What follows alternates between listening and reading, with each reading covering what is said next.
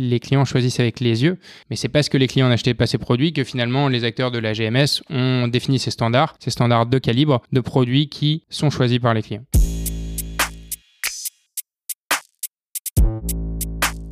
Aujourd'hui, on a la chance de rencontrer Grégoire Carlier pour parler du gaspillage alimentaire, mais cette fois-ci au niveau agricole. Euh, Grégoire Carlier, tu le cofondateur d'Ornorm, une jeune start-up en pleine expansion, euh, qui lutte contre le gaspillage alimentaire en proposant des paniers de fruits et légumes moches. Du coup, comment tu vas, Grégoire? Très bien, très bien, merci. Ravi d'être ici. Plaisir d'accueillir aujourd'hui également. Est-ce que tu pourrais te présenter en quelques mots à nos éditeurs? Oui, bien sûr. Donc, euh, je, suis, je suis Grégoire, je viens du, du nord d'Arras. Euh, j'ai étudié à, Lyon et, euh, et j'ai co-créé euh, Hors Norme, donc il y a maintenant un petit peu moins de deux ans, avec, avec Sven et Claire. Et, et, donc, je viens ici vous en dire un petit peu plus sur notre concept. Lors du précédent épisode, on a eu l'occasion d'échanger avec un expert qui nous a parlé de 10 millions de tonnes de nourriture jetées annuellement en France. Parmi ces 10 millions de tonnes, il y aurait 32% qui seraient générés par tout ce qui est pêche et agriculture. il y a beaucoup de produits qu'on se retrouve à jeter parce qu'ils sont plus bons, mais pas uniquement. Est-ce que tu pourrais nous dire pourquoi aujourd'hui on se retrouve à jeter au niveau euh, de notre agriculture? Oui, c'est vrai, c'est intéressant. Euh, on parle beaucoup de gaspillage alimentaire et on a en tête ce 10 millions de tonnes de, produits qui sont gaspillés chaque année. Euh, et tout le monde sait bien qu'il y a des pertes au niveau de l'assiette, au niveau du supermarché, mais beaucoup moins en amont de la chaîne de valeur. Et, et, et l'amont de la chaîne de valeur, c'est justement notre spécialité chez Euronorm, c'est de trouver une solution donc pour ces produits qui, euh, qui étaient perdus euh, au niveau de la production. Donc en effet, agriculture, euh, mais, aussi, mais aussi production de, de, viande.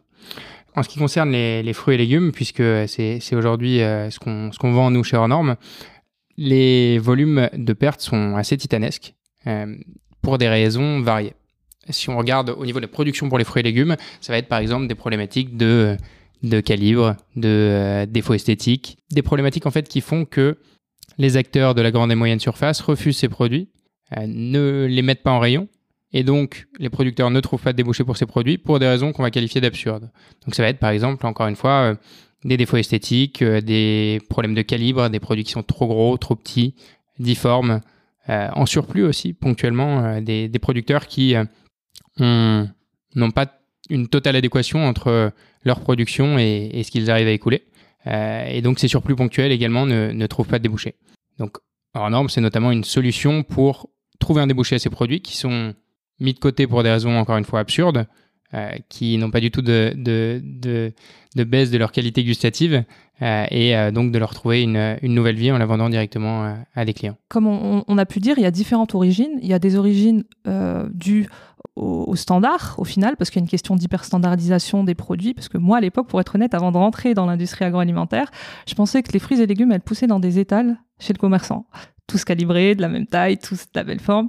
Du coup, je sais qu'il y a des questions de réglementation, des réglementations au niveau européen. Je ne sais pas si tu en as déjà entendu parler. Oui, bien sûr, bien sûr. C'est intéressant parce que il y a des calibres réglementaires. J'ai par exemple pas le droit de vendre un kiwi qui fait de moins de 60 grammes. C'est des réglementations donc de calibre euh, au niveau européen qui protègent le consommateur initialement, mais qui aujourd'hui euh, atteignent un petit peu leurs limites. Mais au-delà de ces réglementations européennes sur le calibre, il y a également des réglementations au niveau interne des acteurs de la GMS qui refusent des produits en dehors d'un certain calibre. Pourquoi? Parce que historiquement, quand ils ont acheté ces produits et qu'ils les ont mis à disposition des clients, les clients ne les ont pas achetés, les ont laissés dans le bac à légumes, puisqu'aujourd'hui on, achète encore avec les yeux.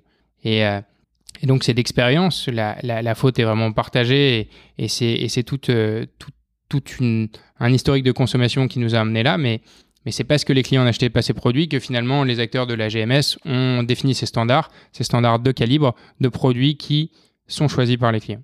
Et donc c'est vraiment là qu'on se concentre chez c'est euh, c'est sur l'intermédiaire de calibre, les produits qui sont à l'intérieur des calibres réglementaires. On ne vend que des produits qu'on a le droit de vendre, il n'y a pas de, pas de problème à ce niveau-là. En revanche, qui sont en dehors des calibres de la GMS, qui sont encore plus restrictifs euh, pour correspondre à la majorité de la demande des clients euh, au fil des décennies. Du coup, si je comprends bien, il y a des réglementations au niveau européen et un cahier des charges supplémentaire qui vous empêche de vendre ce type, enfin, qui empêche l'agriculteur de vendre un certain type de produit chez la grande surface. Exactement. Il y a un cahier des charges de, de, la grande surface qui fait que des produits difformes ou trop petits ou trop gros, qui pourtant rentrent dans la réglementation européenne, ne seront pas acceptés ne seront pas acceptés à l'achat et donc vont véritablement rester sur les bras des producteurs puisque puisqu'ils ne trouveront aucun débouché question du consommateur qui aujourd'hui n'est pas forcément habitué, comme tu le disais, à ce qu'on lui propose ce type de produit. et comme tu, et comme tu l'as très bien dit, je, pour ma part, et ça c'est vraiment un sentiment personnel, c'est une part de responsabilité dans les deux sens. Le consommateur a tellement été habitué à avoir ce type de produit, à euh, avoir des produits standardisés, à être hyper standardisé dans tout, hein, que ce soit au niveau industriel, que ce soit au niveau agricole, qu'il n'est pas aujourd'hui euh, conscient de ce qu'il fait. Il va directement aller choisir euh, les produits dont il a l'habitude de voir. Si tu veux, sur, sur ce que tu disais, j'ai aussi un, une expérience partagée d'un producteur qui m'a partagé une expérience un petit peu similaire à ce que tu disais Vas-y, je t'en prie. Euh, en, fait, on a, on, a, on a, justement un, producteur avec les, lequel on travaille, dans le Nord également, avec lequel on travaille beaucoup, qui est donc euh, très engagé dans une démarche anti-gaspi. Et il se trouve qu'il est un petit peu sur toute la chaîne, lui. Il a, il, a sa production et il a aussi un biocop dans lequel il écoule euh, une grande partie de son stock. Et donc, ce producteur qui est directement à, la source et est directement impacté par ses pertes, et qui est en même temps en contact direct avec le client, a lui aussi essayé de résoudre son problème de producteur en proposant ses produits euh, dans son biocop euh, moins cher aux, au clients. Et, euh, c'est lui qui, nous dit, je, je, j'utilise ces mots quand je dis les clients choisissent avec les yeux, les produits qu'il mettait moins chers dans, le, dans le, les bacs à légumes de son biocop, parce qu'ils étaient difformes, parce qu'ils étaient euh, trop petits, trop gros, avec des défauts esthétiques, ne partaient pas rester au fond du bac et, malheureusement euh, n'étaient pas valorisés. Donc c'est une problématique vraiment euh, qui, qui, prend sa source dans le, le, le choix du consommateur, qui a été de plus en plus standardisé et, et donc intensifié justement dans sa standardisation malheureusement. Euh, et, euh, et c'est pas si facile que ça. On peut pas rejeter la faute sur la grande distribution. C'est historiquement parce que le, le, consommateur choisit avec les yeux et, continue à le faire un petit peu aujourd'hui. Mais en même temps, euh, on, on sent qu'il y a une véritable prise de conscience aujourd'hui pour des modèles un petit peu alternatifs qui se focalisent justement là-dessus. Et c'est un petit peu ce qu'on veut proposer chez Honor, mais on trouve vraiment une, une clientèle engagée qui est très réceptive à cette, à cette approche.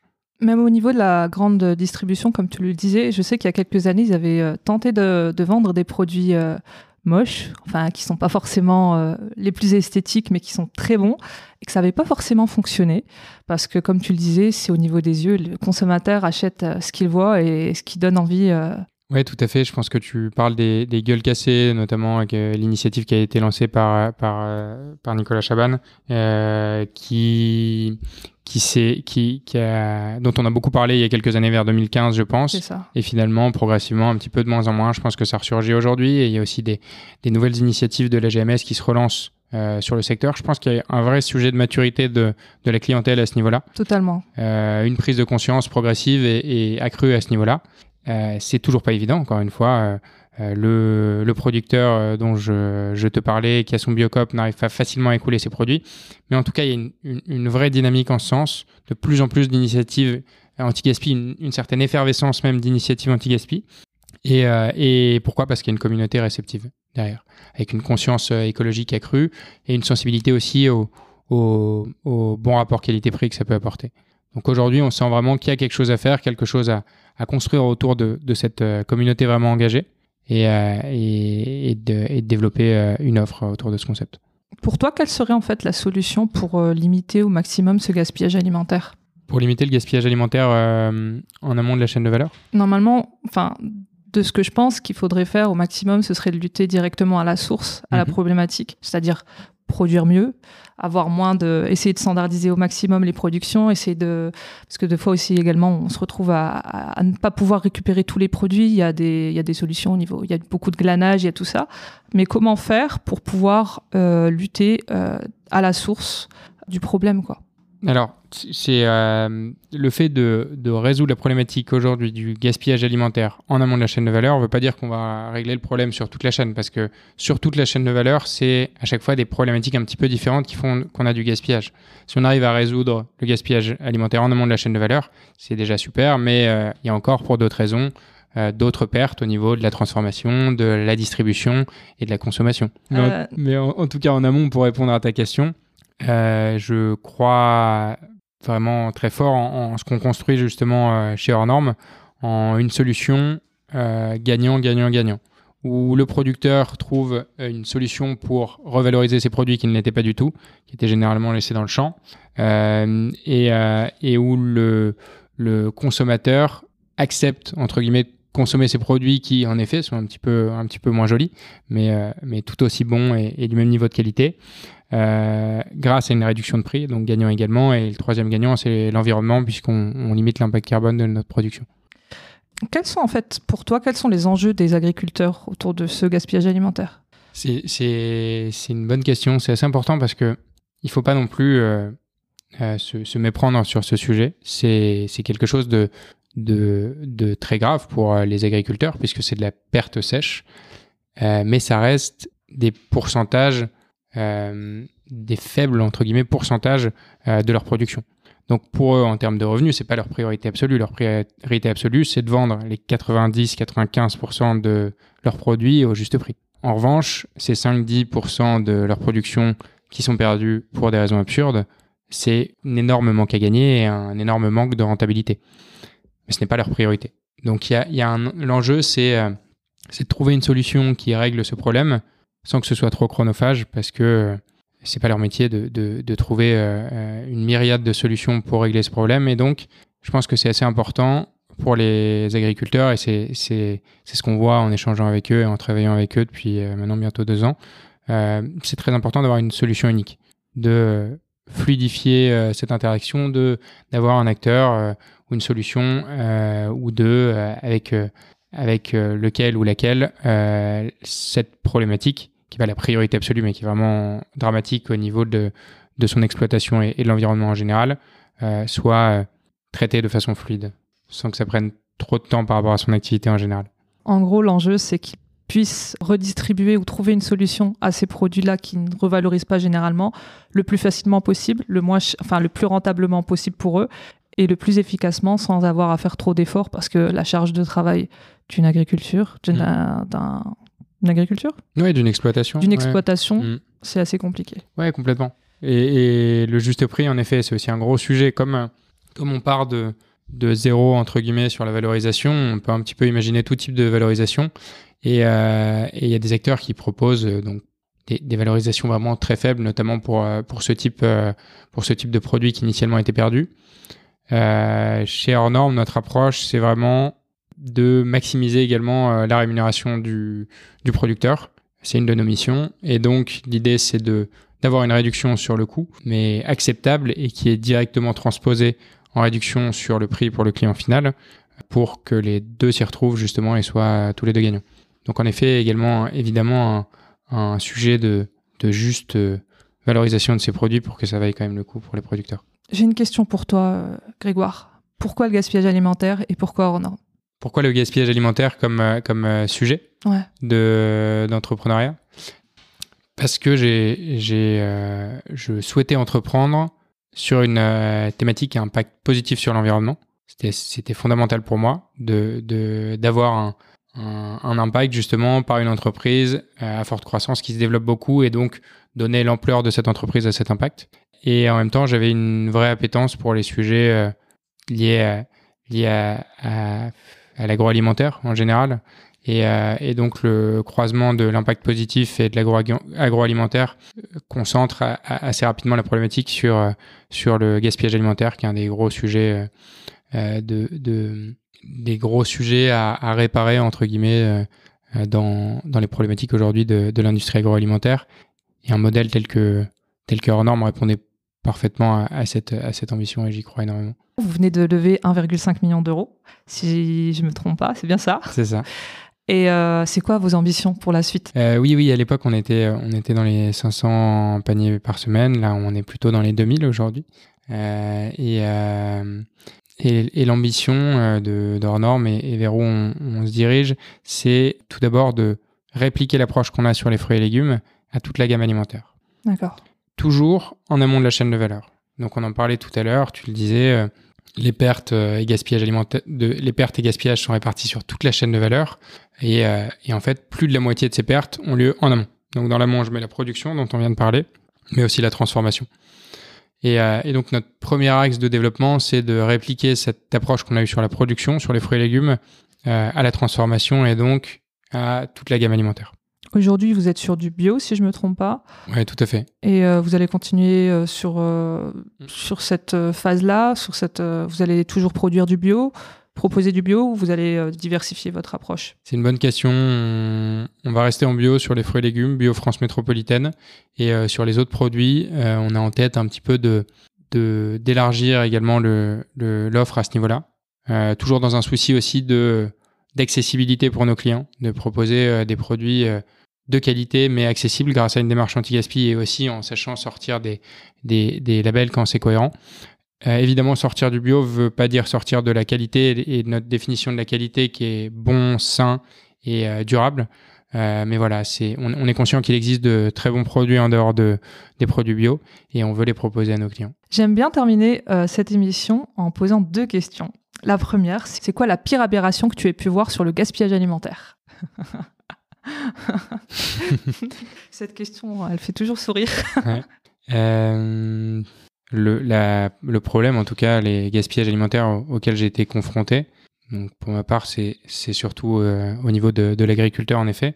Il n'y a pas eu d'aberration, c'est vraiment euh, des fonctionnements actuels qui font que, que, que c'est triste, mais c'est de cette façon que ça se passe. L'aberration, c'est de se dire que au final, on arrive à 30% de, tout ce qui est produit qui est perdu tout au long de la chaîne de valeur avec des euh, cumuls de, de pertes qui semblent pour chacun euh, négligeables à leur échelle. Et c'est vraiment la, la somme de, de, de, ces, de ces petites aberrations, mais qu'en sont quand même, qui fait euh, la grande aberration du 10 millions de tonnes perdues chaque année. Pas mal. Et pour terminer, est-ce que tu aurais une astuce anti-gaspi à proposer à nos auditeurs? Oui, une, j'ai, une astuce anti-gaspi qui me, qui me plaît particulièrement. Et, euh, et si vous voulez la, la recette, la recette euh, exacte, je vous, invite à aller euh, sur hors-norme.co pour la consulter. C'est un pesto réalisé à, partir des fans de carottes. Pas mal. absolument délicieux. On n'utilise pas les fans de carottes, on paye plus cher les, les carottes quand on les a avec les fans, c'est un marqueur de fraîcheur, mais c'est aussi une très bonne matière première pour faire un, un pesto délicieux. En tout cas, merci beaucoup Grégoire pour cet échange. Avec grand plaisir. N'hésitez pas à me retrouver sur Instagram, sur le Savier Food, si vous avez des questions. Et j'allais te demander où est-ce qu'on pourrait te retrouver, euh, Grégoire. Je sur Instagram, parce que je te suis, moi, sur Instagram. Et sur le site avec pas mal d'astuces, c'est ça? Ouais, tout à fait. Sur, euh, sur Instagram, hors norme, H-O-R-S-N-O-R-M-E-S.co. Et, euh, et également sur, sur le site à la même adresse, hors norme.co. Merci beaucoup. Salut.